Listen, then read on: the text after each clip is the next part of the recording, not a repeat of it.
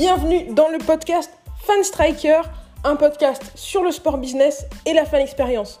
On se retrouve toutes les semaines avec des invités, prestataires, spectateurs ou professionnels de club pour parler du meilleur de la fan expérience ensemble. Ça commence maintenant.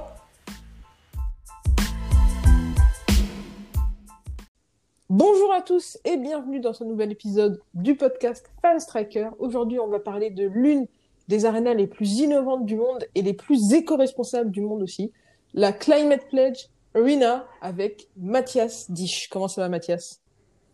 Ça va très bien Thomas. Bah, écoute, ça va très bien. Aujourd'hui, on va donc parler de cette nouvelle enceinte qui est située à Seattle et qui va ouvrir pour la saison de NHL en 2021. Ça va être l'une des arénas ayant l'impact écologique le plus faible de l'histoire. Est-ce que tu peux nous parler un petit peu du concept? De cette nouvelle enceinte En fait, cette nouvelle enceinte, c'est celle qui va remplacer l'actuelle Kia Arena qui existe déjà à Seattle et qui accueille euh, des matchs de Women NBA avec l'équipe euh, locale donc de la ville. Et cette enceinte va être euh, reconstruite, rénovée et elle va être poussée, oui, au plus loin en termes d'éco-responsabilité et d'innovation.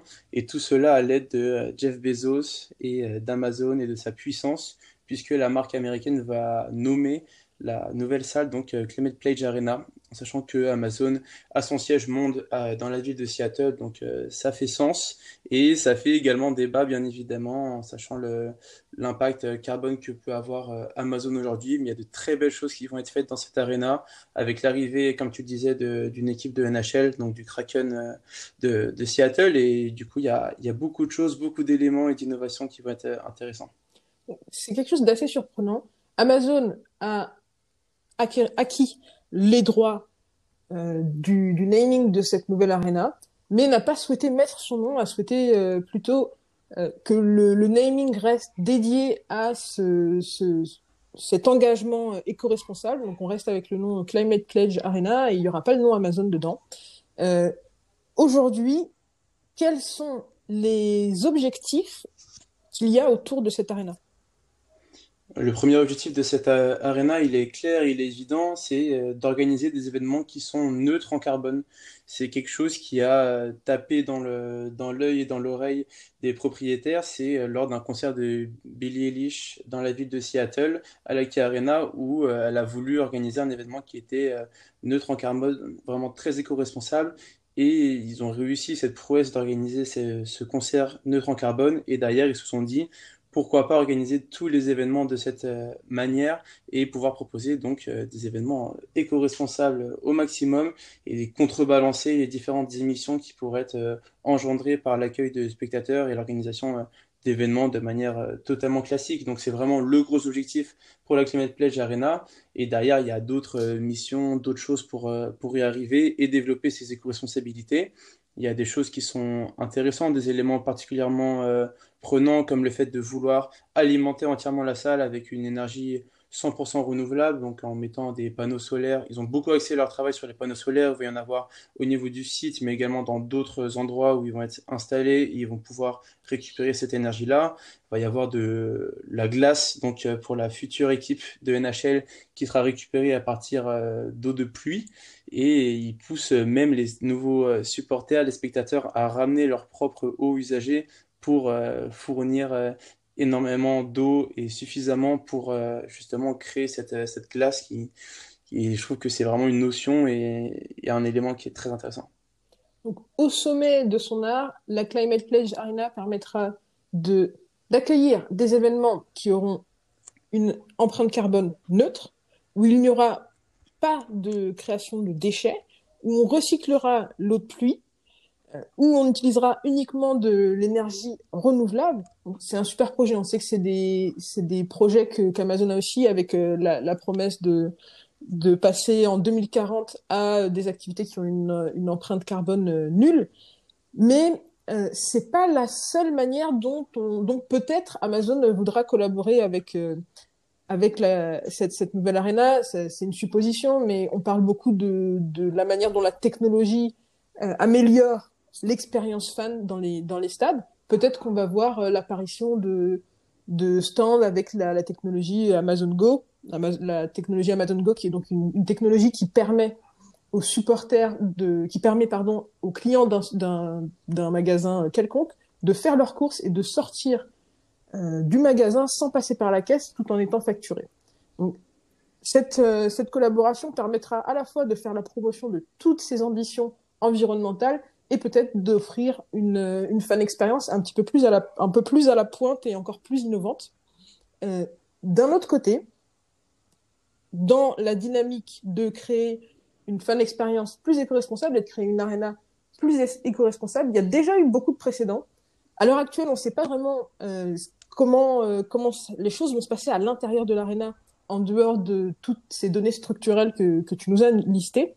Alors, Mathias et moi, on s'est permis de euh, réfléchir un petit peu en regardant ce qui se faisait en France, aux États-Unis et ailleurs, pour faire des suppositions. Comment est-ce qu'on pourrait rendre cette arena encore plus éco-responsable? Est-ce que tu veux, euh, tu veux citer la première, Mathias?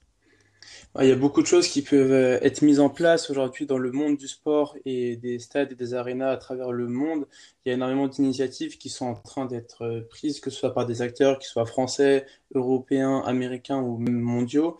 Et euh, il y a différents éléments. Ce que je trouve très intéressant, tout d'abord, c'est de parler de, de restauration, d'offres, vraiment ce qu'on appelle donc le food and beverage, où on va pouvoir proposer une restauration qui sera très local, qui sera de saison.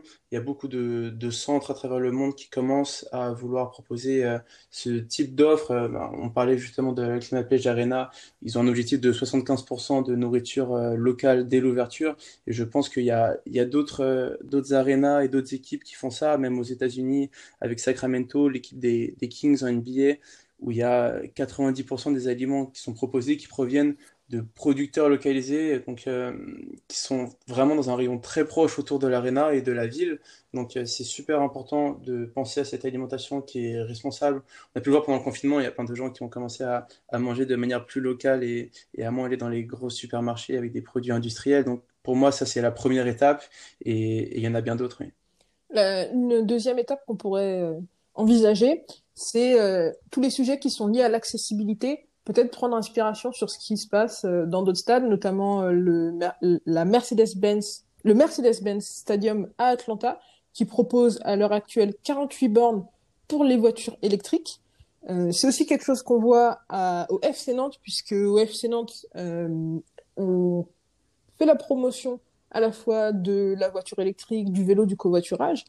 Et pour ce qui est du covoiturage, le stade de la Beaujoire propose une zone de 300 places dédié aux covoitureurs. Donc, promouvoir ces méthodes de, de, de transport pour aller au stade, ça serait bien sûr aller dans le sens euh, d'un événement euh, toujours plus éco-responsable. On sait déjà que le stade, le, pardon, les billets pour aller au match ou aux différents événements qui seront euh, dans cette arena feront office de tickets de transport en commun pour tous les spectateurs. Est-ce que tu... Non, mais c'est vrai que tu as raison. Moi, je trouve que tu as raison. Je voudrais juste rajouter, excuse-moi, sur, euh, sur cette notion-là de transport, euh, d'accessibilité. Je trouve que c'est super important de mettre vraiment l'accent dessus. Je sais qu'à Lyon, où je travaillais, les billets de match faisaient également office de billets de transport. Et c'est super important de promouvoir ces transports en commun, de promouvoir le covoiturage, l'accès en vélo ou même en voiture électrique. Ça permet de limiter de manière considérable l'impact des euh, différents événements sportifs qui sont accueillis dans telle ou telle enceinte. Et pour moi, c'est vraiment un des points, tu as raison de le souligner, il est super important. Et ce que fait le FC Nantes, ce que fait euh, Atlanta ou même euh, Lyon ou plein d'autres clubs, c'est très intéressant à avoir aujourd'hui. Je pense aussi qu'il faut pas oublier l'aspect, l'ambition de, de, devenir zéro déchet en 2024. en France, on a aussi un club qui a une ambition très similaire c'est le, club du SC Amiens, qui dans le stade de la Licorne fait des efforts considérables depuis des années pour réduire, réduire, réduire les déchets. Donc il y a la mise en place de poubelles de tri, il y a la fin des poubelles en plastique, la fin de la vaisselle en plastique, et aussi un sujet qu'on a évoqué récemment avec euh, Clément Prudhomme, la redistribution des restes alimentaires. Très très important. Je pense euh, notamment dans ces stades américains où euh, on a euh, souvent des offres de, de buvettes qui sont très très élaborées. Ça mène beaucoup, ça mène trop souvent à du gaspillage. Chez, euh, Amiens, on, propose de faire de la redistribution via des banques alimentaires et possiblement via l'application euh, Too Good To Go, qui est une application qui permet de, redistribuer de la nourriture. Donc ça, c'est pour l'aspect, c'est pour l'aspect zéro, zéro déchet, excuse-moi. En fait, ouais, non, enfin, c'est juste que c'est, c'est également un aspect qui est très intéressant. hein. C'est tous les gens qui ont déjà travaillé dans des stades, ils, savent que bah, le gâchis alimentaire, il est vraiment présent. C'est dur de pouvoir euh, estimer la bonne quantité parce que derrière, s'il y en a pas assez, bah, le public va se plaindre. Les, les gens qui sont en VIP vont, vont pas être contents. Et même en grand public, c'est, c'est un métier qui est vraiment pas évident de, de définir la bonne quantité. Et du coup, c'est primordial pour ces clubs, pour ces entités sportives, de proposer une solution alternative une fois que ces, ces plats qui sont très bons, qui sont vraiment de, de qualité dans, dans, différents stades, euh, une fois qu'ils sont pas consommés sur place, bah de trouver une solution derrière pour le redistribuer, pour qu'il y ait quelqu'un au final qui profite de cette nourriture sans que ça aille à la poubelle et, limiter au maximum ce type de déchets. Ça, c'est évident. C'est des déchets qui sont, qui vraiment, qui s'accompagnent avec euh, l'amélioration de l'offre de, de buvette. On en a parlé euh, très longtemps euh, dans, dans un podcast précédent. Mais voilà, comme tu le dis, déjà pour un, pour un match, tu as souvent beaucoup de déchets parce que voilà, tu, tu proposes des volumes conséquents. À partir du moment où tu veux faire quelque chose de diversifié pour améliorer ton expérience, nécessairement, il va y avoir encore plus de déchets. Donc, je pense que c'est vraiment quelque chose auquel les, les propriétaires de la Climate Pledge Arena vont, vont réfléchir. Surtout que toutes ces, toutes ces implications écologiques, toutes ces, tous ces objectifs, euh, ils vont avoir une implication qui est assez claire, dont on avait parlé avec euh, Eileen McManamon euh, l'année dernière. Euh, dans une, une étude de NatureWorks, on avait vu que 22% des supporters disaient qu'ils qu'ils avaient plus de chances d'aller consommer dans les concessions dans une enceinte éco-responsable. Ça veut dire que la première manière dont on va réduire les déchets alimentaires, c'est que déjà, on va vendre un petit peu plus. Ensuite, si, si tu te rappelles bien, dans cette interview avec euh, Eileen, on avait euh, noté une, une, une autre donnée qui était très intéressante, je trouve, c'est que 32% des fans sont plus enclins à revenir dans un stade qui recycle les déchets. Qu'est-ce que tu en penses? Bah, Ça, c'est une, une data, c'est une donnée qui est... Euh très intéressante. Enfin, elle parle d'elle-même, euh, voir autant de gens qui sont, qui sont sensibles pardon, aujourd'hui à l'éco-responsabilité, à l'environnement, c'est sûr que ça doit induire les, les différents stades et clubs à prendre des actions, à prendre des initiatives, à mettre en place différentes actions à ce sujet-là pour euh, derrière proposer une expérience fun qui va être éco-responsable, puisque les gens ils sont sensibles aujourd'hui. Donc c'est vraiment des chiffres qui sont pas négligeables, qui sont importants de considérer aujourd'hui pour euh, que les choses bougent, que les clubs proposent, oui, euh, des, solutions qui vont être innovantes et qui vont euh, pouvoir permettre d'organiser des événements qui vont être plus éco-responsables. Du côté de la gestion de l'événement, il y a aussi pas mal de choses qui peuvent être mises en place pour améliorer l'empreinte écologique d'un événement. L'éclairage du terrain avec des LED, on en avait parlé avec Aileen l'année dernière. L'utilisation de robinets et de toilettes à bas débit. L'équipement de d'enceinte de euh, Apple Pay, Samsung Pay, Lydia, tous ces toutes ces applications qui permettent de, de payer en, en cashless avec des porte-monnaies électroniques, mais aussi un sujet qui va être crucial pour cette arena qui va accueillir du hockey sur glace, ça va être la gestion du chauffage. Et avoir euh, un avoir une une gestion, un logiciel de gestion du chauffage et de la climatisation, bien sûr, qui pourra s'adapter euh, de manière la plus optimale possible aux conditions des matchs et aux conditions des événements pour optimiser euh, les dépenses d'énergie. Ça, c'est évident. Le hockey a cette, euh, cette problématique et cet enjeu qui est bien évidemment la glace, là où les joueurs jouent et s'expriment.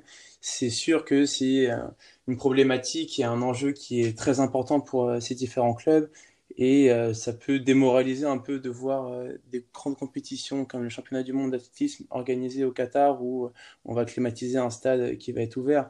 Mais d'ailleurs, je pense que euh, tous les, les, nouvelles arénas et stades qui sont construits aujourd'hui ont, ont, cette chance et cet avantage de pouvoir mettre en place différentes technologies qui n'existaient pas auparavant pour euh, permettre d'organiser des événements plus éco-responsables dans ce sens, à travers euh, l'utilisation de l'énergie, à travers euh, l'optimisation du chauffage et de la climatisation. Parce que oui, un fan de hockey, quand il va aller voir un match, il n'a pas envie d'être en grosse doudoune, bien évidemment. Donc c'est sûr qu'il va falloir une bonne température sur la glace, mais derrière une température également optimale dans les tribunes pour permettre aux fans de passer un, un bon moment, parce que c'est le but quand même au final. Donc euh, c'est sûr que c'est des enjeux et pour moi, oui, chaque, euh, chaque nouvelle arena se doit de euh, prendre en compte ces enjeux et ces problématiques-là pour, pour avancer et faire office d'exemple et contrebalancer ces mauvais exemples, à contrario, qu'on peut avoir au Qatar. Là, aujourd'hui, on a fait un grand débriefing sur cette Climate Pledge Arena. Ensuite, on a ensemble un petit peu évoqué nos, nos hypothèses sur ce qui pourrait être mis en place par les propriétaires pour rendre cette arena encore plus éco-responsable. Mais ce dont on n'a pas parlé, c'est l'équipe, euh, le Kraken de Seattle.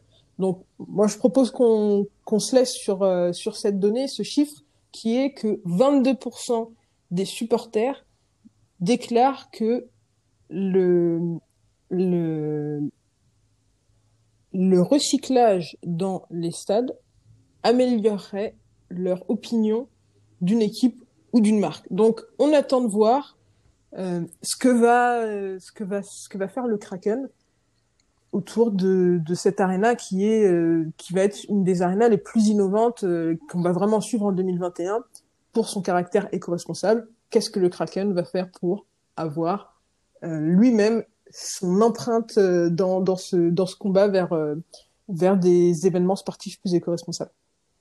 Bah, moi, je suis persuadé que le Kraken de Seattle va, va suivre le pas sur euh, ce qu'organise euh, et se met en place euh, la Climate Pledge Arena. Comme tu dis, oui, c'est très important pour, pour les fans de s'identifier à une équipe.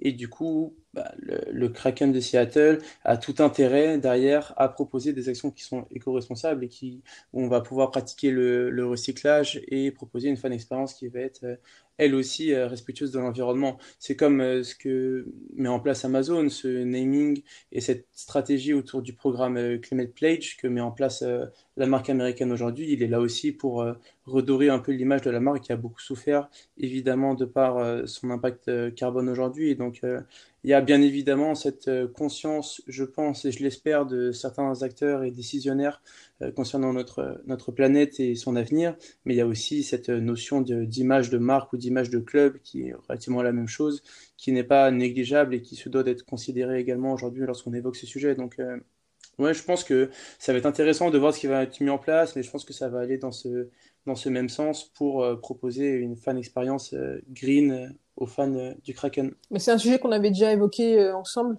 lors d'un précédent podcast, Mathias, la deuxième partie de notre dossier sur la fan expérience plus éco-responsable.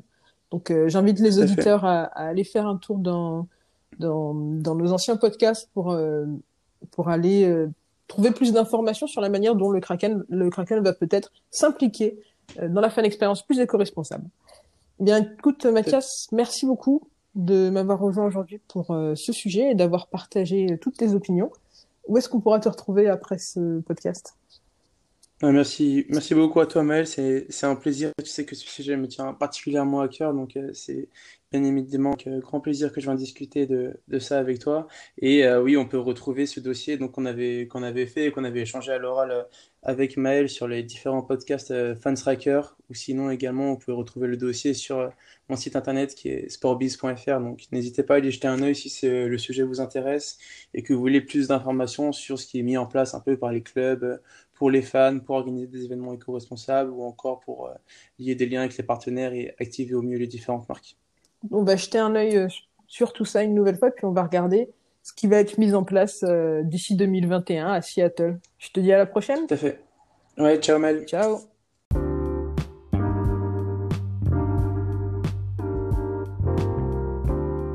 Merci à vous de nous avoir rejoints pour ce podcast. Comme d'habitude, si vous voulez aller plus loin sur les sujets dont on a parlé, je vous ai mis plein de liens dans la description. N'hésitez pas à réagir à l'épisode d'aujourd'hui en nous laissant des messages sur l'application Encore. Ça s'écrit A-N-C-H-O-R. Vous pouvez laisser des petits messages audio qu'on pourra intégrer dans les épisodes suivants. Vous pouvez aussi venir discuter avec nous sur les réseaux sociaux de Fanstriker que ce soit sur LinkedIn, sur YouTube, sur Twitter, sur Facebook ou sur Instagram, on est présent à fanstriker. Bien sûr, vous pouvez aussi visiter notre site internet fanstriker.com.